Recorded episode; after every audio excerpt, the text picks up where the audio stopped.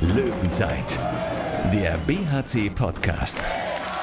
Präsentiert von Solinger Tageblatt und Radio RSG. Reaktion geglückt, Sensation verpasst. Hallo, ich bin Thorsten Kabitz von Radio RSG und das ist der BHC-Podcast mit den Stimmen zum Spiel, dem Kampf gegen Kiel, den der BHC mit 29 zu 34 zwar am Ende verloren hat und trotzdem dürften nicht wenige BHC-Fans in der ausverkauften Unihalle wieder ein wenig versöhnt sein nach dem Debakel in Hannover. Mein Kollege Thomas Rademacher aus der Sportredaktion des Solinger Tageblatts hat das Spiel für uns gesehen und analysiert. Tom, so ungefähr bis zur 40. Minute hat der BRC an der Sensation geschnuppert, lag auf Augenhöhe, mehrfach sogar vor den Kielern.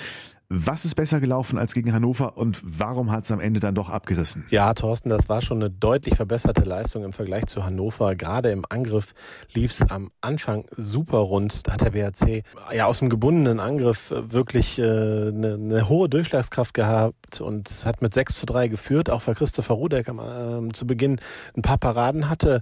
Es war dann so, dass Kiel auch die ganze Zeit sehr, sehr stark war ähm, und dann eben sehr, sehr gut ins Spiel reinkam und äh, defensiv, ich will nicht sagen, fehlte dem BHC der Zugriff, aber es war nicht so, dass man eben diese kompletten Stops hingekriegt hat. Trotzdem haben die Löwen mitgehalten, auch gegen eine offensive Deckung der Kieler ähm, äh, und sind mit einem 17 zu 17 in die Pause gegangen. Das war natürlich ein super Ergebnis, aber auch da hatte ich schon das Gefühl, das wird schwer, das zu halten halt, weil das sehr von der Offensive eben abhängig war. Und dann war es eben auch so, die Kieler haben äh, in der Abwehr ihre Formationen gewechselt und äh, Domagoj Duvniak hat wirklich äh, unglaublich gut in der offensiven Deckung vorne gespielt und hat dann auch den Löwen da so ein bisschen den Zahn gezogen. Kamen auch die Kieler immer wieder ins Tempospiel, haben da einfache Treffer gemacht und ähm, man muss schon sagen, es war bei 34 Gegentoren natürlich keine optimale äh, Deckungsleistung, aber das Entscheidende ist wirklich, ja, man hatte halt das Gefühl, dass der BRC sich die ganze Zeit aufbäumt und die ganze Zeit irgendwie drangeblieben ist gegen so einen Top-Gegner. Damit äh, kann man sicherlich leben, auch wenn am Ende nichts Zählbares dabei rausgekommen ist. Rudelfunk. Tja, nur für den guten Eindruck gibt es im Handball leider immer noch keine Punkte. Ne? Wie sehen es die Spieler? Erleichtert über den Aufschwung oder doch eher enttäuscht übers Ergebnis? Tom hatte zwei Gesprächspartner in der Unihalle, den achtfachen Torschützen Jeffrey Boomhauer und den immer noch frisch gebackenen Papa, Kapitän Christian Nippes. Ja, Christian Nippes auch ähm, nochmal hier an der offiziellen Stelle. Herzlichen Glückwunsch natürlich zur Geburt deiner Tochter. Äh, kann man denn auch gratulieren zu dem Spiel heute? Gratulieren kann man, wenn man was Zählbares in der Hand hat. Ähm ich denke, wir haben äh, ein gutes Spiel gemacht, aber ja, Kiel war besser, hat verdient gewonnen und da muss man halt äh, als Fazit nehmen, dass ein gutes Spiel heute leider nicht gereicht hat. Wo würdest du sagen, habt ihr euch äh, im Vergleich zu Hannover sicherlich auf beiden Seiten des Feldes klar gesteigert, aber hauptsächlich wieder eine ziemlich souveräne Angriffsleistung, ne? Ja, ich glaube, das Wichtigste nach dem Sonntagsspiel, äh, worauf eigentlich das Hauptaugenmerk klar war, dass wir, dass wir unsere, unsere Körpersprache wiederfinden. Äh, das war gegen Hannover eigentlich das, was uns am meisten selber enttäuscht hat. Und äh, das, war, das war das absolute Ziel für heute, weil wir wissen, wenn wir, wenn wir Präsenz haben im Spiel, dann ist egal, gegen wen wir spielen, dann haben wir eine Chance auf Punkte. Und ich glaube, das haben wir heute von der ersten Minute ganz, ganz gut geschafft, haben Kiel alles abverlangt. Und ja, hatten dann in der zweiten Halbzeit leider so eine, eine kurze Phase, wo sie, wo sie etwas wegziehen können und dann sind sie halt äh, der THW Kiel und gewinnt das Spiel. Stellen euch natürlich auch mit immer wieder neuen Deckungsvarianten vor große Aufgaben. Die 3 zu 1 hat zum Beispiel ziemlich gut funktioniert gegen euch, ne? Ja, das, also ich glaube, dass äh, die Angriffsstatistik gar nicht so schlecht gegen diese Abwehr ist. Es ist natürlich, man sieht dann die äh, drei, vier Ballverluste, die wir, die wir haben, die dann zu schnellen Kontern führen. Äh, die tun natürlich weh. Aber ähm, dieses Abwehrsystem hat halt auch Lücken, die wir dann auch genutzt haben. Von daher muss man das immer äh, ganz genau analysieren, äh, wie wir das dagegen gemacht haben. Es war natürlich nicht perfekt, aber ich glaube, dass die, die Angriffsquote gegen dieses Abwehrsystem eigentlich ganz in Ordnung war. Wie bewertest du die Abwehrleistung? 34 Gegentore ist natürlich viel, aber ihr habt natürlich auch viele gemacht. Also ein schnelles Spiel.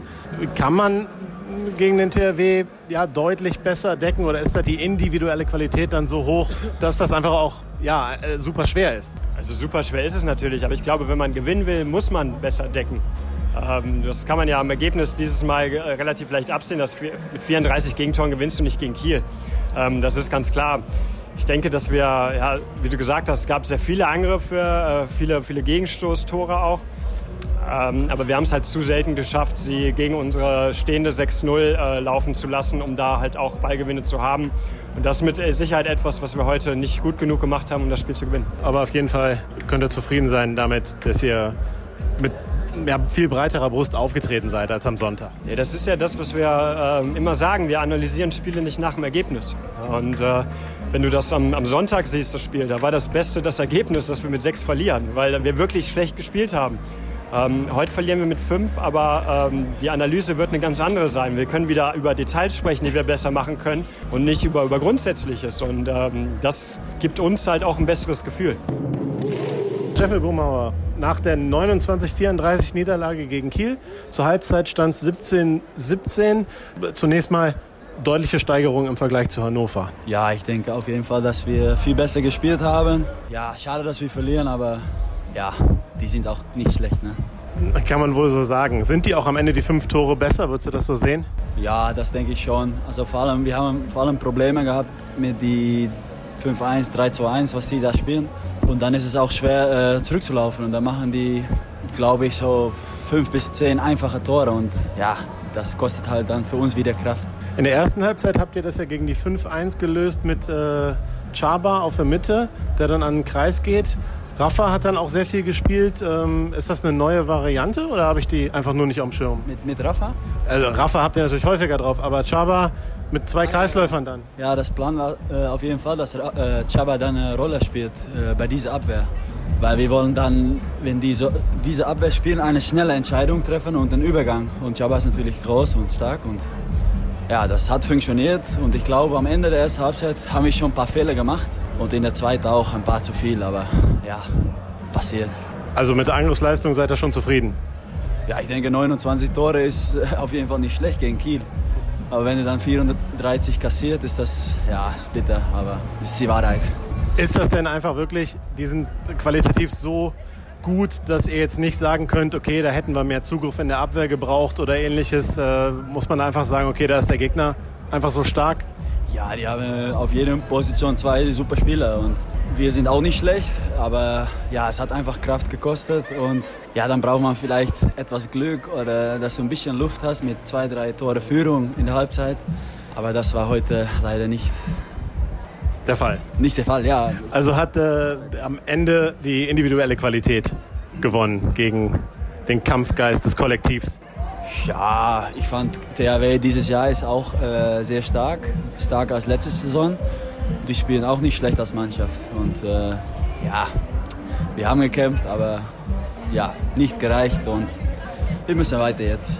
Was ist denn dann das Fazit nach so einem Spiel? Ne? Also es ist ja weiterhin eine, eine Fünf-Tore-Niederlage gegen einen super Gegner, aber wie guckst du auf das Spiel schätzungsweise in zwei Tagen? Sagt man dann, okay, war eine gute Leistung von uns? Oder ärgert man sich dann trotzdem, naja, weil es am Ende dann doch nur eine Niederlage war? Ja, Verlierer macht natürlich nie Spaß, aber ohne Verlierer gibt es auch keinen Gewinner.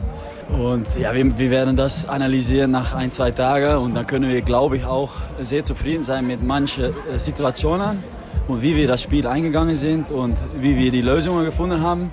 Aber ja, es geht dann weiter, es wird abgehakt und dann äh, kommt der nächste Gegner. Nächster Gegner ist Leipzig, auch keine einfache Aufgabe. Auswärts, ja, die haben einen guten Flow, glaube ich. Und wir werden, wir werden, nee, wir wollen das stoppen. Ja. Danke dir. Nächsten Donnerstag geht es weiter gegen Leipzig. Die Chance für die Löwen, das Konto wieder auszugleichen. Für den Moment rutscht der BRC erstmal ins Minus mit jetzt 5 zu 7 Punkten. Das war unsere kleine Löwenzeit aktuell Folge. Montag gibt es schon einen neuen BRC Podcast, dann auch wieder mit einem Studiogast. Bis dahin ein schönes Wochenende. Löwenzeit, der BHC Podcast. Präsentiert von Solinger Tageblatt und Radio RSG.